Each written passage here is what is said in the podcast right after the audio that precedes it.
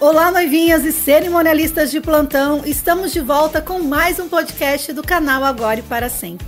Eu sou a Sabrina Aquino, estou muito feliz em poder compartilhar com você meu conhecimento na produção de eventos e em especial aqui nesse programa sobre festas de casamento. Você sabe como deve ser organizado o roteiro de uma festa? No programa de hoje eu vou te dar sete dicas incríveis para você conseguir fazer um cronograma para a sua festa de casamento. Fique comigo, tenho certeza que essas dicas vão te ajudar muito com a produção do seu casamento. Para você que está chegando agora aqui no nosso canal, eu quero te dar as boas-vindas e te pedir para que já se inscreva no canal para não ficar de fora das melhores dicas para a organização de um casamento. Aproveita e já ative o sininho para receber as nossas notificações. Todas as semanas a gente traz um assunto novo falando sobre o mundo da organização dos casamentos. Também temos dicas diárias lá no Instagram, agora para sempre. Depois desse vídeo, corre lá e comece a nos seguir, combinado? E o nosso tema de hoje é algo que os noivos só notam que precisa ser feito quando o casamento está prestes a acontecer. Se você, noivinha, está organizando seu próprio casamento, é bem provável que nem imagina o quanto ter que criar um roteiro para sua festa exige experiência e técnica. A ajuda de uma cerimonialista com certeza iria tirar da sua cabeça a insegurança de criar uma festa organizada e ao mesmo tempo animada. Mas eu vou te dar aqui sete dicas para que a sua festa seja um sucesso. Dica número 1: um, anote todos os desejos de vocês para a festa. Aí as informações devem ser bem precisas. Relacione todos os tipos de serviços que serão oferecidos, como bebidas, doces, sobremesas, animação, danças dos noivos, brinde com os padrinhos, se a noiva vai lançar o buquê para as amigas solteiras, se haverá valsa, se vai ter banda ou DJ e por último e mais importante, o tipo de cardápio do buffet. Por que que eu digo aqui que isso é mais importante? Porque dependendo do que é e como será servido, deve ser o tempo necessário que vocês terão que prever para o serviço do buffet. E você vai perceber com essas dicas que o tempo calculado vai ser o seu aliado nessa organização do cronograma da festa. Dica número 2. Depois de tudo devidamente anotado, se imagine como convidada de um casamento e como você se comporta ou se comportaria em um evento como o seu. Seja bem realista. Para que uma festa seja agradável e envolvente, o ritmo que ela vai criar tem que ser crescente.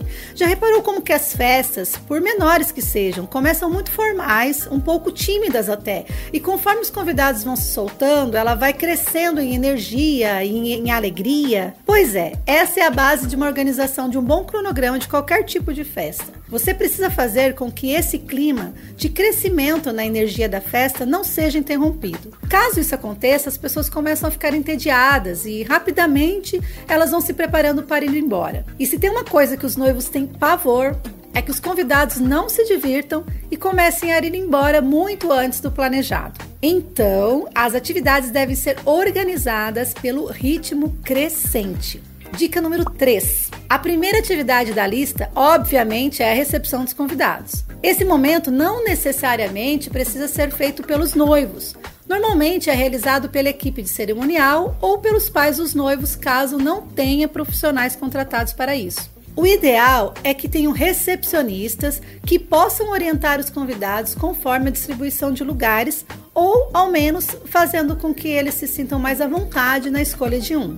O tempo destinado para cada atividade desta é previsto com base na quantidade de convidados. Por exemplo, uma recepção de um casamento de 200 pessoas tem uma duração mais ou menos de 30 minutos até os convidados se acomodarem. Com base nisso, você ainda pode deixar uns minutos a mais ou até mesmo o dobro para que eles se socializem e se confraternizem, já que a maioria é formada por parentes e amigos que não se veem há algum tempo. Nesse período, caso tenha sido contratado entradas do serviço de buffet, você pode inserir no cronograma que esse serviço seja iniciado, dando à festa o crescimento que comentamos na dica anterior. Assim, quando os noivos fizerem entrada na festa, os convidados já estarão mais descontraídos. Dica número 4. Depois de mais descontraída e animada, a festa está pronta para receber os anfitriões, que são os noivos, claro. Os noivos devem fazer a sua entrada com a ajuda de um mestre de cerimônias, um locutor da banda ou até mesmo do DJ. O que não pode deixar passar batido é o anúncio dos recém-casados, para que todos comemorem juntos o momento, criando uma energia contagiante que será registrada nas fotos e nos vídeos. Esse é o momento mais importante da festa e merece sua atenção na criação desse roteiro. Aquilo que eu disse lá no começo do vídeo sobre fazer a festa crescer faz parte da estratégia de criar um clima para que os momentos protocolares sejam espontâneos e inesquecíveis, gerando aí material genuíno para os profissionais de foto e filmagem. Neste mesmo momento, você pode incluir o brinde do casal com os padrinhos, pedindo até que os convidados também participem do momento. Isso tudo ao som de uma música animada e que tenha sentido na vida de vocês como casal. Dica número 5. Na grande maioria das festas, o jantar é o ponto-chave da noite. Então, para que ele seja no tempo certo e sem atraso, seguir esse cronograma vai garantir que seus convidados não fiquem com aquela sensação de que a comida não é servida nunca. Outro motivo importante para que, além de ser criado um cronograma, também tenha pontualidade em seu roteiro é devido ao horário que o serviço de buffet precisa que seja repassado a eles para o início do jantar. Esse horário tem que ser respeitado, porque, como você já deve imaginar, a comida, para ser boa, tem que ser servida na temperatura certa. Então, procure não se estender nos momentos que antecedem ao jantar, principalmente nas fotos, afinal, você tem aí a noite toda para fazer isso. E aproveitando o gancho, as fotos são extremamente necessárias para que o registro do seu casamento seja realizado. Então, nesse momento, logo após a entrada dos noivos e que antecede ao jantar, os noivos podem aproveitar para registrar imagens lindas com seus pais e padrinhos,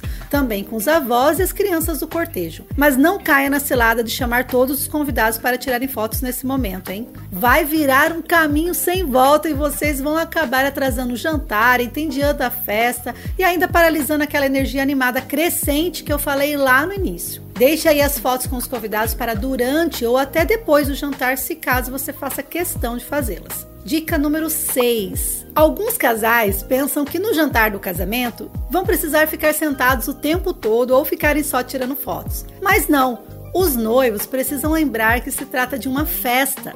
Como vocês, noivinhos, são os primeiros a se servirem no buffet ou pelo serviço dos garçons, aproveitem o tempo livre para circularem, conversar com seus convidados, se socializarem e principalmente se divertirem. Antes do jantar se encerrar, vocês terão tempo de sobra para relaxar e poder olhar com atenção aos detalhes da festa que foram tão planejados e desejados por vocês. Por isso, não se apegue às fotos ou ficar preocupado se tudo está ou não funcionando bem bem. Deixe isso para os profissionais que vocês contrataram e joguem na alegria. E aí, isso, é, aí se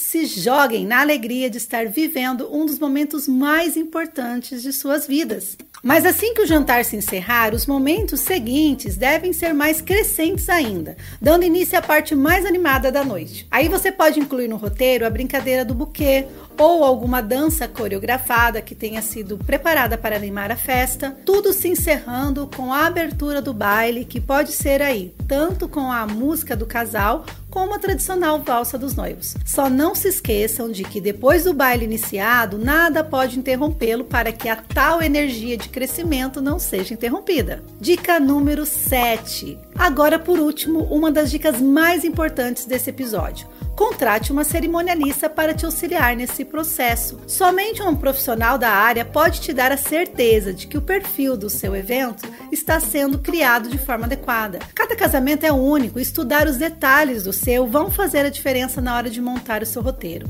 E para encerrar, quero deixar aqui uma dica extra que serve mais como um conselho de quem já produziu centenas de casamentos. Quem faz o ritmo da festa são os noivos. Se eles estão de baixo astral, não há o que seja feito para que a festa seja um sucesso e inesquecível. Então, se você quer uma festa que vai deixar um gostinho de quero mais aos seus convidados e até mesmo para vocês, se divirta, se jogue, curta o momento, pois ele é único e passa muito rápido. Como o nosso episódio de hoje, que já chegou ao fim, mas espero que tenha gostado e que me conte aí nos comentários quais as suas dúvidas e suas expectativas para esse assunto. Quero agradecer a você que ficou comigo até aqui e pedir que compartilhe esse vídeo com as pessoas que você sabe que precisam dessas dicas imperdíveis.